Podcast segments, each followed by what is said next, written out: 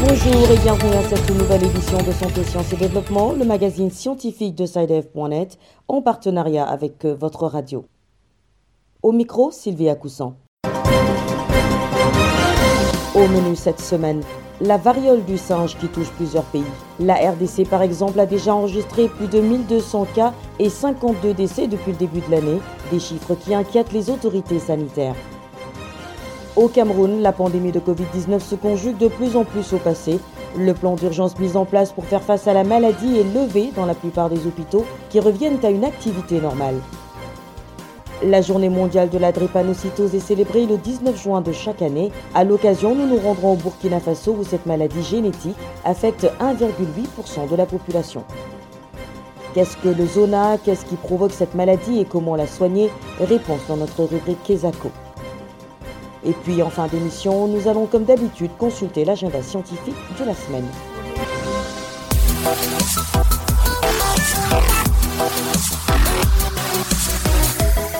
Bienvenue à tous.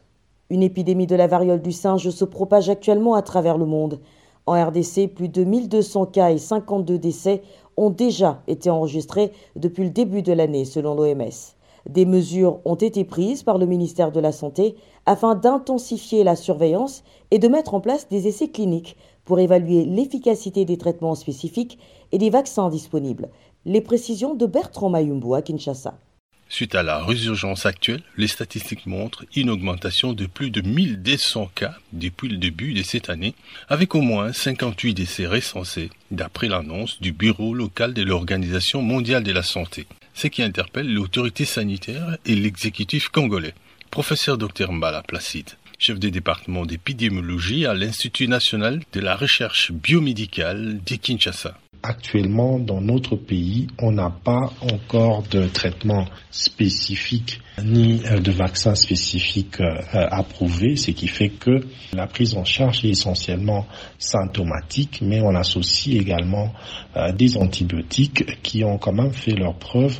Notre ministère de, la Santé a pris des mesures de manière à intensifier la, la surveillance de cette maladie, de permettre à ce que le diagnostic se fasse rapidement, donc voir comment renforcer les capacités diagnostiques et aussi mettre en place des essais cliniques pour euh, évaluer euh, l'efficacité des traitements spécifiques et vaccins qui sont utilisés ailleurs. Le premier cas humain victime du virus monkeypox, autrement appelé la variole du singe, a été découvert dans le pays à Bassankoussou, dans une localité de l'ouest dans la province de l'Équateur vers les années 1970. Dès lors, que sait-on de cette maladie qui alimente actuellement les réseaux sociaux, parfois avec exagération? Professeur Dr Placide Mbala. C'est une maladie qui est contagieuse, mais comme un moins contagieuse que la, la variole qui a été éradiquée vers la fin des années 70 elle est également moins contagieuse que la varicelle et euh, ben, la rougeole.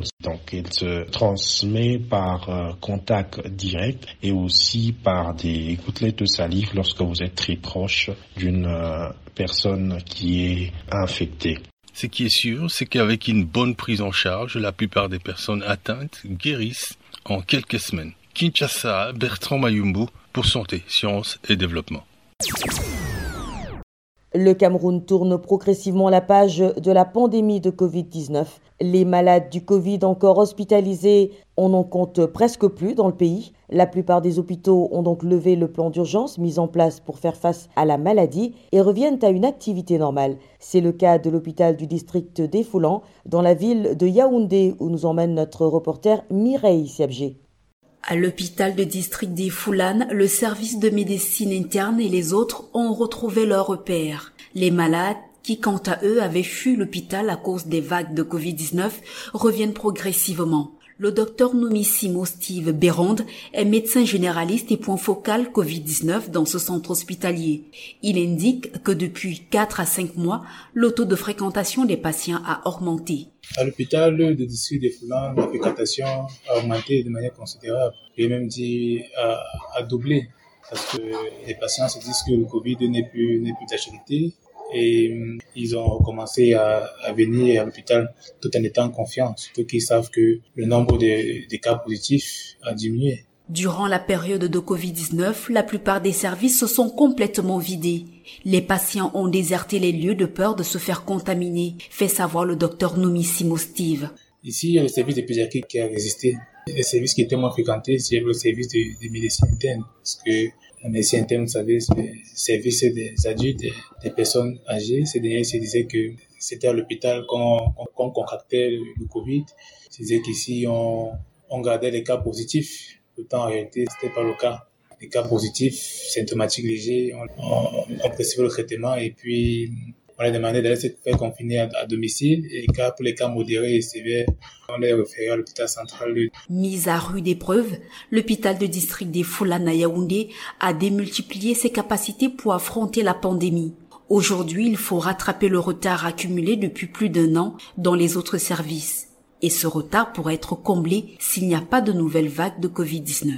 Mireille Siebdi Yaoundé pour Santé, Sciences et Développement. Venons-en à la journée mondiale de la drépanocytose, célébrée chaque 19 juin. Cette maladie génétique touche plus de 5 millions de personnes dans le monde. Au Burkina Faso, elle affecte 1,8% de la population. Des efforts sont fournis cependant pour permettre aux patients de mieux vivre malgré la maladie. La correspondance d'Abdelaziz Nabaloum à Ouagadougou. Maladie héréditaire caractérisée par une anomalie de l'hémoglobine, principale protéine du globule rouge la drépanocytose touche des milliers de personnes au Burkina Faso. Selon les spécialistes de la santé, des chiffres exacts ne sont pas encore disponibles, mais elle constitue un problème de santé publique. Professeur Eleonore Cafando, médecin biologiste et hématologue au centre hospitalier universitaire Yalgado Ouedraogo. Quelques études parcellaires ont permis d'avoir des chiffres ponctuels et aujourd'hui, on estime à environ 1,8% la prévalence. Ça veut dire que sur 100 nouveaux-nés, on pense que deux seront drépanocytaires, voilà. Mais ce chiffre, comme je vous ai dit, ce sont des études issues d'études ponctuelles. Et vraiment, le grand défi, c'est d'avoir des chiffres à l'échelle nationale. Même si l'ampleur réelle de la maladie n'est pas connue, des avancées significatives dans l'offre de soins ont permis de nos jours d'améliorer la qualité de vie des patients. Professeur Eleonore Cafando. Nous avons aujourd'hui des drépanocytaires que l'on suit qui peuvent avoir des enfants chose qui était à la limite quasi, je dirais, impossible ou bien très difficile puisque ça se soldait par le décès. Et donc les femmes drépanocytaires aujourd'hui, on peut les suivre, elles peuvent avoir des enfants. Les, les, tout petits, voilà, on, on, essaie d'éviter qu'ils aient des complications aiguës mortelles.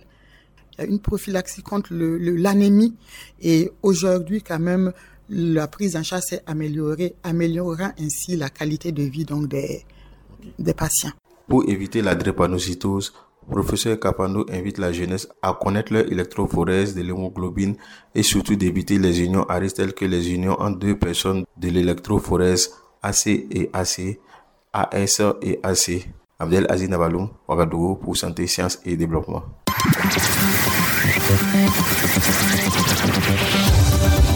Quesaco, qu'est-ce que c'est Vos questions à la rédaction, les réponses de nos experts.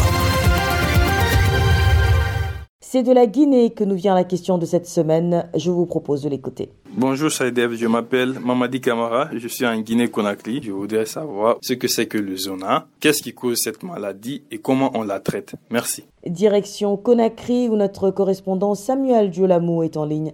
Bonjour Samuel. Bonjour Sylvie, bonjour aux auditeurs. Vous avez suivi notre auditeur et vous vous êtes rapproché d'un spécialiste pour obtenir des réponses à sa préoccupation. Pour répondre aux inquiétudes de notre interlocuteur, nous avons rencontré le docteur Benissouf Keita, médecin généraliste et ancien président de la commission santé de l'Assemblée nationale. Le zona est une euh, infection virale de la peau, mais qui a une prédilection sur la zone nerveuse. généralement, ça part du dos vers la poitrine. C'est une maladie très douloureuse parce que c'est sur la zone du nerf qu'elle agit et elle peut se manifester donc par des signes inflammatoires. Il y a la brûlure, il y a la chaleur et vous pouvez voir l'apparition de troubles au niveau de la peau. C'est une maladie virale qui a prédilection pour le, nerf. Mais la varicelle, comme la rougeole, sont des maladies virales également. qui sont beaucoup plus fréquentes et qui sont contagieuses, contrairement aux zonas qui n'est pas contagieux. Ils ont de commun que ce sont des maladies virales et qui attaquent la peau surtout. C'est idiopathique. Quand on parle idiopathique, c'est-à-dire qu'il n'y a pas de cause spécifique. Ce n'est pas par exemple comme le paludisme. La cause du paludisme, c'est la piqûre par le moustique. La cause de la typhoïde, c'est la bactérie. La cause de la pneumonie, c'est le pneumocoque. Mais dans ce cadre spécifique, la cause est idiopathique.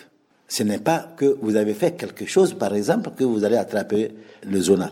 Vous pouvez rester sans vous laver, vous pouvez ne pas attraper le zona.